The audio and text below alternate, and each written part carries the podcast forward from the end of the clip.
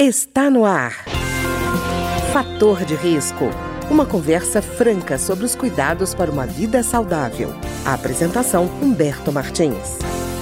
Olá, no programa de hoje nós vamos conversar sobre o uso medicinal da maconha, né? na verdade a cannabis sativa. E o nosso entrevistado de hoje é o Dr. Flávio Geraldes Alves, que é presidente da Associação Pan-Americana de Medicina Canabinoide, APMC, e consultor médico da New Nature Labs. É, Dr. Flávio, tudo bem? Tudo bem, é, é um prazer estar aqui com vocês. Obrigado pela oportunidade. Doutor Flávio, a primeira pergunta que a gente tem que fazer, porque há uma confusão muito grande entre canabinoide e cannabis, né? Na verdade, maconha, né? O medicamento, o canabinoide, ele sendo extraído da maconha, ele vicia? Então vamos lá, né? Ah. Entender a diferença, né? Cannabis não é canabidiol. Cannabis nós falamos da planta como um todo. O canabidiol é a molécula extraída da cannabis que tem suas propriedades medicinais, né? Quando a gente fala em relação ao potencial de vício, sim, a, a maconha fumada, né, ela tem sim um potencial de vício devido ao alto nível de THC, o tetraidrocannabinol,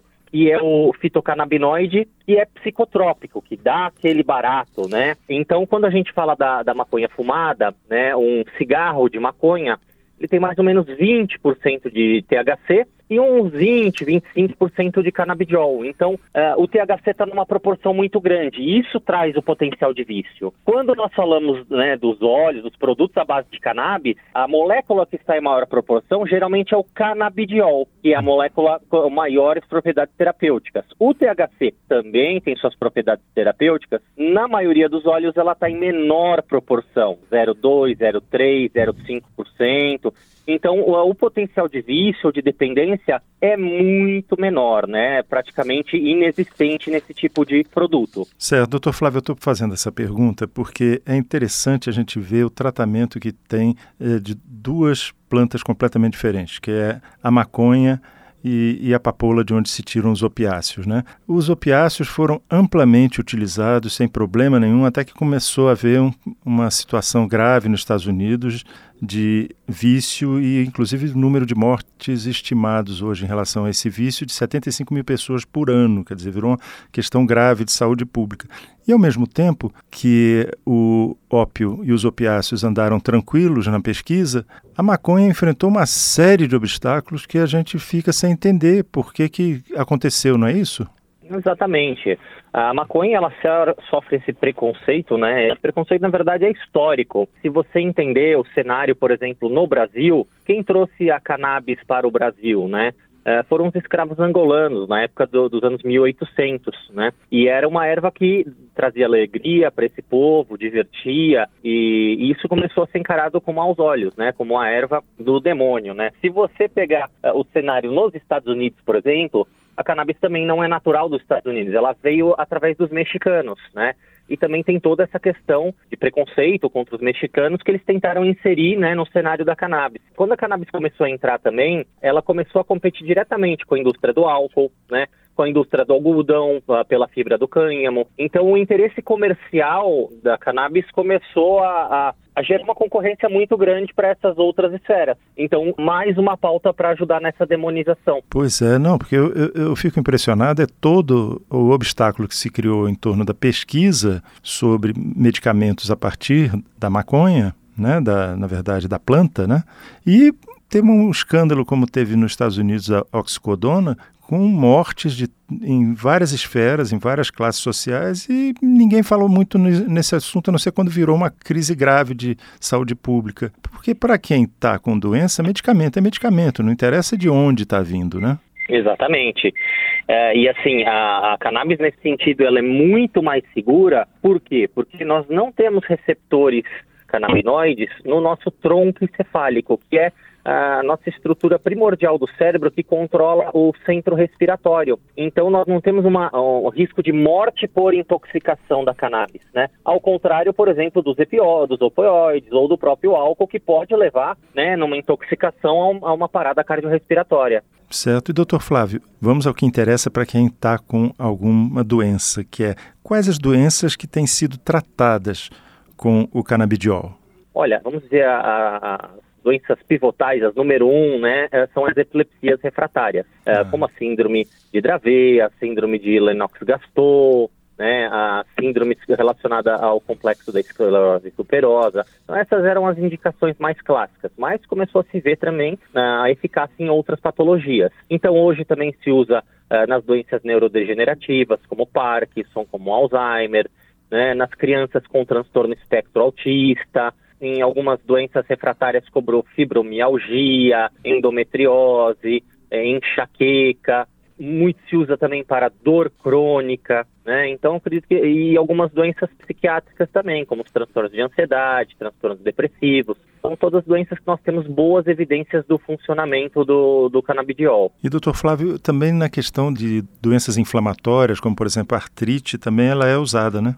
Sim, sim, porque a cannabis ela tem um potencial anti-inflamatório muito grande. Com artrite, artrose, a própria fibromialgia, né, que você tem endometriose, síndrome do intestino irritável, são todas uh, patologias aí de característica inflamatória. Então ela tem um excelente funcionamento. E doutor Flávio, eu estava vendo uma coisa muito interessante que foi na NBA, né, na, na rede Associação Nacional de Basquete dos Estados Unidos, que foi um acordo feito para que permite que os atletas possam usar o canabidiol.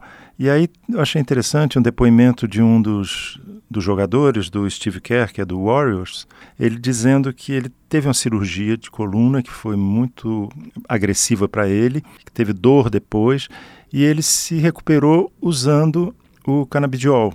E ele dizia assim: olha, ainda bem que nós estamos fazendo um acordo nesse sentido, porque os medicamentos tradicionais para dor normalmente têm risco de adição, né, de vício, né, e efeitos de longo prazo que são indesejáveis para a gente que é jogador. Então, é, ele disse que a redução da inflamação periférica, no caso dele, no caso da cirurgia, foi muito útil e houve esse acordo, então, permitindo que os jogadores na NBA possam usar o canabidiol, né? Exatamente. Uh, e veja bem, o, o, Comitê Olímpico Internacional autoriza sim o tratamento dos atletas com o canabidiol, mas o canabidiol isolado, sem o THC, né? THC, ele aí ele é encarado como, como doping, né, pelo Comitê Olímpico Internacional. Mas tem muitos atletas de alto nível, de alto rendimento, fazendo tratamento com cannabis. Por quê? Porque ele é anti-inflamatório, ele ajuda no relaxamento muscular, ele ajuda no sono, né, que é uma das grandes questões, né, porque são atletas que lidam com muita pressão, ajuda na ansiedade, né, então ele tenta, além de trabalhar essa parte uh, inflamatória, né, de recuperação, de regeneração, uh, mas também a qualidade de vida, né, uh, trabalhando a ansiedade e o sono. Pois é, doutor Flávio, eu queria perguntar, nós estamos conversando aqui não necessariamente de cura ou de, de cura ou de controle de sintomas. Uh, na verdade, principalmente do, do, controle dos sintomas, né, e qualidade de vida. Acho que essa uhum. é a uhum. grande, é, a grande marca da, do canabidiol. Pois é, a gente falando, o senhor falou sobre Parkinson, estava vendo que um número impressionante sobre a doença, que é 1% da população mundial sofre com Parkinson, né? E uhum. no Brasil são 200 mil é, diagnosticados, né? Porque pode ter pessoas que têm a doença e não têm o diagnóstico, né? Então, para essas pessoas é uma grande esperança, né? Sim, ela não vai evitar a doença, uhum. mas ela pode tra trazer qualidade de vida para esses pacientes, né? Uh, então, são pacientes uh, com grande inquietude, agitação, começam a ter dificuldade uh, motora nas funções cognitivas.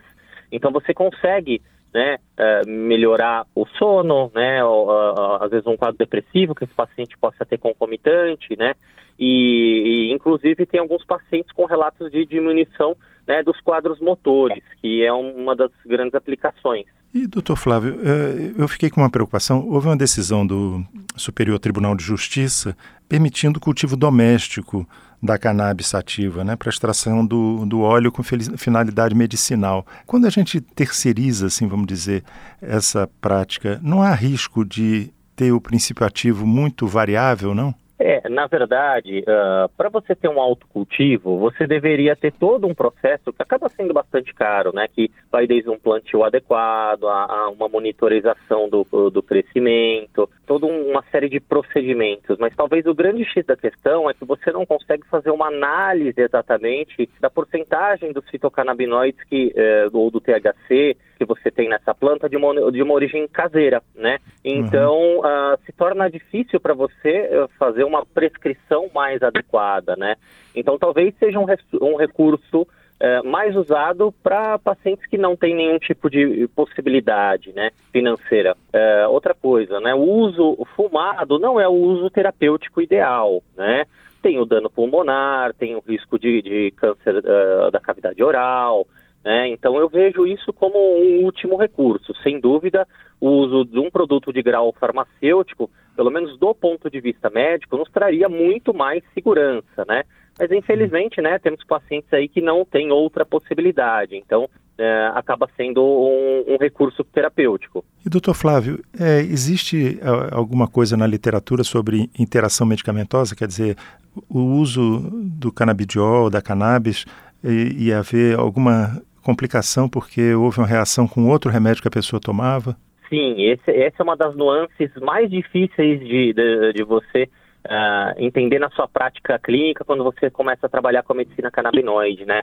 Uh, na verdade, você tem interação com praticamente todas as medicações. Então, o canabidiol pode tanto aumentar o nível sérico uh, de algumas medicações, como diminuir o nível sérico de outras medicações. Nós temos medicações que aumentam né, o nível sérico dos canabinoides também. Nós temos algumas medicações, como, por exemplo, o valproato de sódio, que é muito comum de se usar na epilepsia, é, que tem o mesmo metabolismo de absorção hepática do, do, do canabidiol e isso pode trazer um grau de hepatotoxicidade. Então, é, um dos segredos de você dominar né, essa arte de, de trabalhar com a cannabis medicinal é entender né, as medicações que o teu paciente usa e entender né, como que a cannabis pode potencializar, diminuir ou né, interagir com o efeito da medicação alopática. Certo. E doutor Flávio, isso tudo que o senhor está dizendo só reforça que a orientação médica é que deve ser a base para o uso do medicamento, né? Sim, sem dúvida, né? Eu acho que é importantíssimo, né, o médico ter esse olhar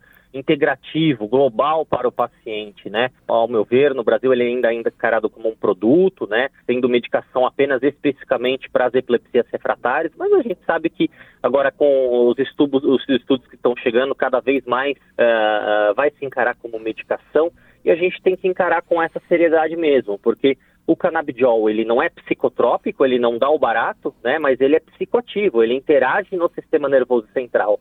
Então, você tem que ter todos os cuidados na prescrição. Pois é, doutor Flávio, eu estou falando inclusive porque existe muitas vezes pessoas que tomam chás ditos naturais e tal, e que imaginam que o chá não tem qualquer interação medicamentosa e depois descobre que um chá pode reduzir a absorção de determinados medicamentos ou então prejudicar a atuação de outros e só vai descobrir isso depois quando está passando mal, né? Exatamente. É, muitas, e aí, assim como você disse, muitas pacientes vão fazer é, o alto uso aí, sem orientação médica, e depois uh, vão acabar parando num pronto-socorro no médico para ter que né, entender e corrigir esses efeitos colaterais. Né? É, tá ótimo. Eu queria agradecer então ao Dr. Flávio Geraldes Alves, que é presidente da Associação Pan-Americana de Medicina Canabinoide, a APMC, e consultor médico da Nu Nature é, Labs e que conversou conosco hoje sobre o uso medicinal da cannabis. Muito obrigado, doutor Flávio. Por nada, eu agradeço aí uh, o interesse pela área e quem for profissional da saúde quiser conhecer um pouco mais né, sobre o sistema endocannabinoide, as aplicações da cannabis medicinal, pode conhecer a Associação Pan-Americana através ou do nosso site ou do nosso Instagram, que é cannabispanam.com ou arroba cannabispanam. Cannabis com dois N's, né? E o Panam de Pan-Americana, com M no final. Tá ótimo, doutor Flávio. Muito obrigado.